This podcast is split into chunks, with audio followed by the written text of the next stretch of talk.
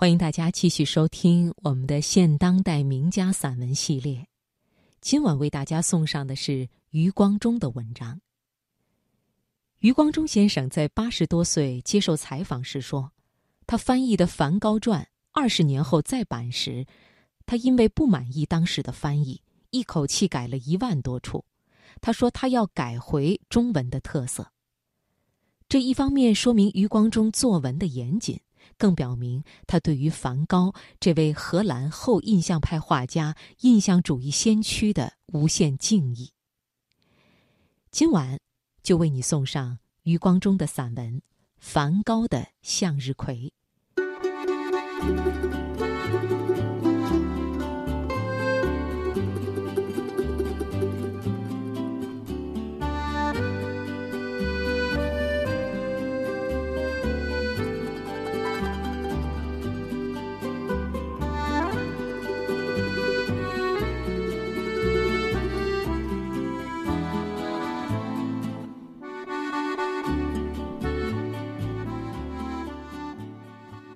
梵高一生油画的产量在八百幅以上，但是其中雷同的话题不少，每令初看的观众感到困惑。例如，他的自画像就多达四十多幅。阿罗时期的吊桥至少画了四幅，不但色调互异、角度不同，甚至有一幅还是水彩。邮差鲁兰和加舍大夫也都各画了两张。至于早期的代表作《实属者》，从个别人物的头像素描到正式油画的定稿，反反复复，更画了许多张。梵高是一位求变求全的画家，面对一个题材，总要再三检讨，务必面面俱到，充分利用为止。他的杰作《向日葵》也不例外。早在巴黎时期。梵高就爱上了向日葵，并且画过单枝独朵，鲜黄衬以亮蓝，非常艳丽。一八八八年初，他南下阿罗定居不久，便邀高更从西北部的布列塔尼去阿罗同住。这正是梵高的黄色时期。他有意在十二块画板上画下亮黄的向日葵，作为室内的装饰。梵高在巴黎的两年，跟法国的少壮画家一样，深受日本版画的影响。从巴黎去阿罗不过七百公里，他竟把风光明媚的普罗旺斯幻想成日本。阿罗是古罗马的属地，古迹很多，居民兼有希腊、罗马、阿茨伯的血统，原是令人悠然怀古的名胜。梵高却志不在此，一心一意只想追求艺术的新天地。到阿罗后不久，他就在信上告诉弟弟：“此地有一座柱廊，叫做圣多芬门廊，我已经有点欣赏了。可是这地方太无情，太怪异，像一场噩梦，所以在我看来，就连这么宏伟风格的优美典范，也只属于另一世界。”我真庆幸，我跟他毫不相干，正如跟罗马皇帝尼罗的另一世界没有关系一样。不管那世界有多壮丽。一八八八年八月底，梵高去阿罗半年之后，写信给弟弟说：“我正在努力作画，起劲的像马赛人吃鱼羹一样。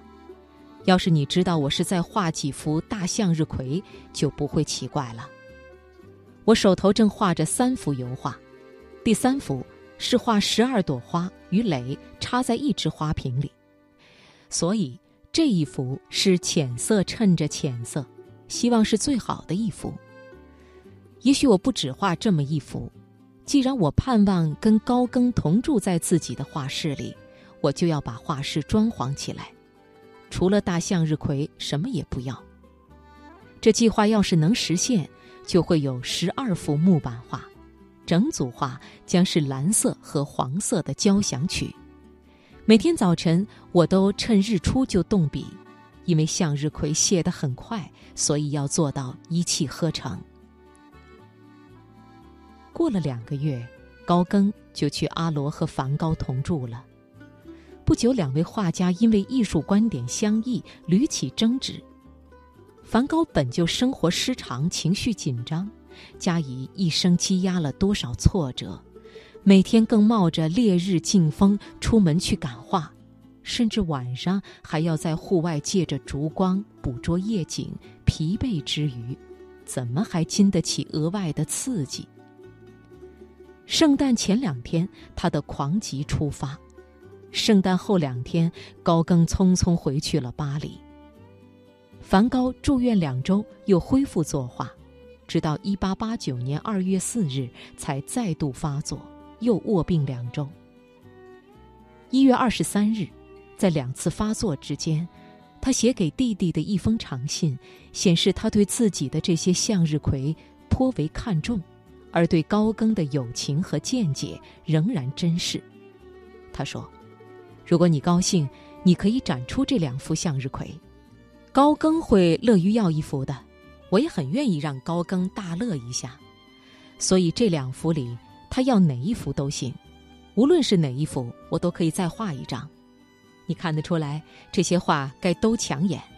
我倒要劝你自己收藏起来，只跟弟媳妇私下赏玩。”这种画的格调会变的，你看得愈久，它就愈显得丰富。何况你也知道，这些画高更非常喜欢。他对我说来说去，有一句是：“那正是这种花。”你知道，芍药属于简宁，蜀葵归于郭斯特，可是向日葵多少该归我。这足见梵高对自己的向日葵信心颇坚，简直是当仁不让，非他莫属。这些光华照人的向日葵，后世知音之多，可证梵高的预言不谬。在同一封信里，他甚至这么说：“如果我们所藏的蒙提且利那丛花值得收藏家出五百法郎，说真的也真值，则我敢对你发誓。”我画的向日葵也值得那些苏格兰人或美国人出五百法郎。梵高真是太谦虚了，五百法郎当时只值一百美金。他说这话是在一八八八年，几乎整整一百年后，在一九八七年的三月，其中的一幅向日葵在伦敦拍卖所得，竟是画家当年自估的。三十九万八千五百倍。要是梵高知道了，会有什么感想呢？要是他知道那幅鸢尾花圃售价竟然高过向日葵，又会怎么说呢？一八九零年二月，布鲁塞尔举办了一个二十人展，主办人透过西奥邀请梵高参展，梵高寄了六张画去。向日葵也在其中，足见他对此画的自信。结果卖掉的一张不是向日葵，而是红葡萄园。非但如此，向日葵在那场画展中还受到屈辱。参展的画家里有一位叫做德格鲁士画家，坚决不肯把自己的画和那盆不堪的向日葵一同展出。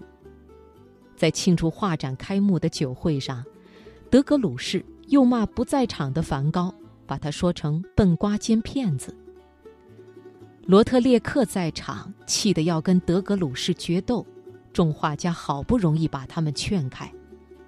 第二天，德格鲁士就退出了画展。梵高的向日葵在一般画册上只见到四幅，两幅在伦敦，一幅在慕尼黑，一幅在阿姆斯特丹。梵高最早的构想。是整组画将是蓝色和黄色的交响曲，但是习见的这四幅里，只有一幅是把亮黄的花簇衬在浅蓝的背景上，其余三幅都是以黄衬黄，烘得人脸颊发郁。荷兰原是郁金香的故乡，梵高却不喜欢此画，反而认同法国的向日葵，也许是因为。郁金香太秀气、太娇柔了，而粗茎糙叶、花序奔放、可充饲料的向日葵，则富于泥土气与草根性，最能代表农民的精神。其次，梵高的头发棕里带红，更有“红头疯子”之称。他的自画像里，不但头发，就连络腮的胡子也全是红焦焦的，跟向日葵的花盘颜色相似。至于1889年9月，他在圣瑞米疯人院所绘的那张自画像，胡子还棕里带红，头发简直就是金黄的火焰。若与他画的向日葵对照，岂不像分批的花絮吗？因此，画向日葵即所以画太阳，以及所以自画太阳、向日葵、梵高。三位一体。从认识梵高起，我就一直喜欢他画的向日葵，觉得那些挤在一只瓶里的花朵、辐射的金发、丰满的菊面、挺拔的绿茎，衬在一片淡柠檬黄的背景上，强烈的象征了天真而充沛的生命。而那深深浅浅、交交错错织成的黄色暖调。对疲劳而受伤的视神经，真是无比美妙的按摩。每次面对此画，久久不甘一目，我都要贪馋的宝玉一番。另一方面，向日葵苦追太阳的壮烈情操，有一种知其不可为而为之的志气。令人联想起中国神话的夸父追日，希腊神话的伊卡瑞斯奔日。所以在我的静坐向日葵一诗里，我说：“你是挣不脱的夸父，飞不起来的伊卡瑞斯。每天一次的轮回，从鼠到木，扭不屈之颈，昂不垂之头，去追一个高悬的。”号召。